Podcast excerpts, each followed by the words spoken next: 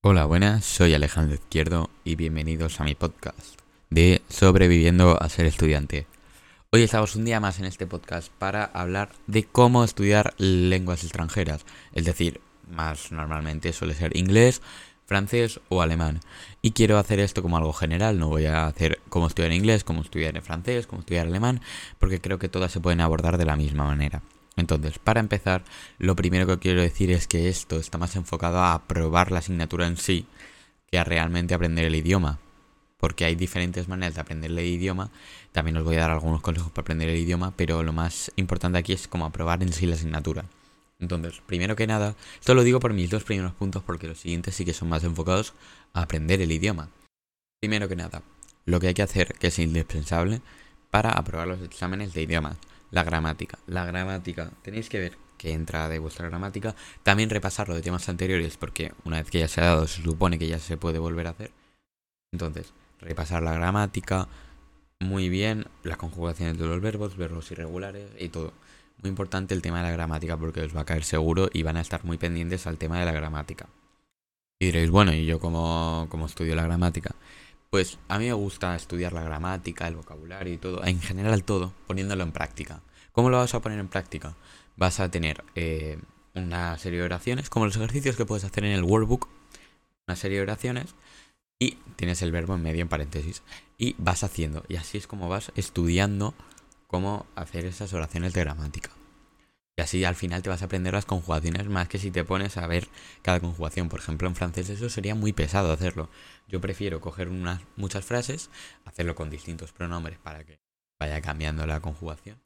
Y así hacer todas las frases para aprenderte bien la gramática y así al menos no te aburres tanto como si estuvieras que leyéndote la gramática o los verbos irregulares, por ejemplo. Y una vez que has terminado la ficha, ves tus errores y lo que más hayas fallado, en la siguiente ficha que vas a buscar intentas que abunde más en lo que has fallado para que así puedas mejorarlo. Lo que has fallado es lo que más hay que centrarse a la época de un examen. Porque lo que más has fallado, si luego lo repasas más, es muy improbable que luego falles en eso. Luego continuamos con lo que viene siendo el vocabulario. ¿Cómo vamos a aprendernos mejor el vocabulario? Igual que la gramática. Usándolo.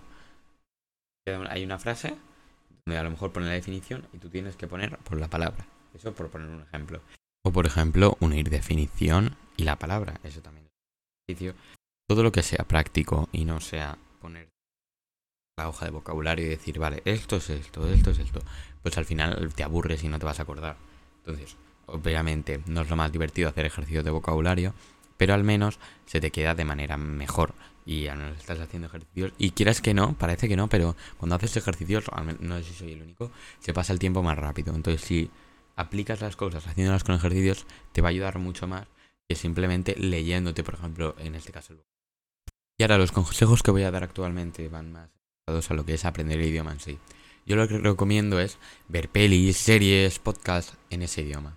Pero no verlas de cualquier manera, ¿vale? Sobre todo en series y pelis es más fácil porque podcast ya es más complicado con el tema de que no hay subtítulos. Pero si hay subtítulos en series y pelis, os ponéis los subtítulos en el idioma y cada palabra que veáis que no entendéis, apuntáis y luego pues os la veis, cuál es el significado y tal. Así, aparte de familiarizarte con nuevas palabras, con su pronunciación, de cómo se suele hablar, con expresiones típicas, porque las series se utilizan expresiones típicas. Entonces, es muy importante eso y aparte, al tú apuntarte las palabras de vocabulario que tú no sabes y luego ver cómo son, pues eso te ayuda a adquirir nuevo vocabulario, por lo tanto a expandir tu conocimiento del idioma. Eso te va a ayudar mucho porque te va a ayudar a acostumbrarte con lo que es en sí el idioma. Y mi último consejo para aprender idiomas, que es de los más para mí el más importante. Y ahora mm, me diréis, tal, quizás no está disponible, tal, no lo puedo conseguir. Ahora con internet todo se puede. Os lo voy a explicar primero. Hablar con un nativo. Muchas veces lo que se hace es coger un profesor nativo que te puede ayudar más y tal. Pero si no tenéis dinero para un profesor nativo, no hay problema. Hay plataformas como puede ser Italki, I-T-A-L-K-I, donde podéis hablar con otra persona gratuito nativa. Habláis con esa persona y a cambio de que vosotros le enseñéis un poco vuestro idioma, ellos os enseñarán un poco de su idioma. Me refiero, a lo mejor un periodo de la conversación habláis en su idioma nativo y otro periodo en, en tu idioma nativo. Y así pues los dos os lleváis cosas buenas de esa conversación y podéis sacar provecho los dos y no hace falta invertir nada. Eso es lo bueno de hablar con un nativo a distancia y de esta manera, que es que no hace falta invertir nada. Sí que es verdad que es menos eficiente que lo que puede ser un profesor privado, que es lo que más recomiendo, un profesor por Zoom, que tampoco te cuesta tanto, pero obviamente si no os queréis gastar dinero, que no estoy diciendo gastaos dinero, pero si no que os queréis gastar dinero, pues esta es la mejor manera, podéis hablar y si encontréis una plataforma mejor, mejor aún. Pero yo la que recomiendo es Sitalki.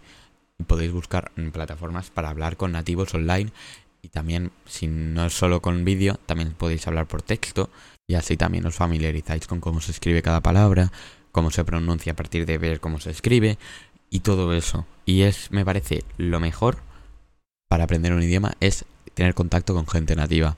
Porque aparte, lo he dicho antes lo de las series, vas a aprender expresiones, vas a aprender vocabulario nuevo, vas a aprender cómo realmente utilizan la lengua, porque a lo mejor te enseñan la lengua de una manera, pero luego se utiliza de otra.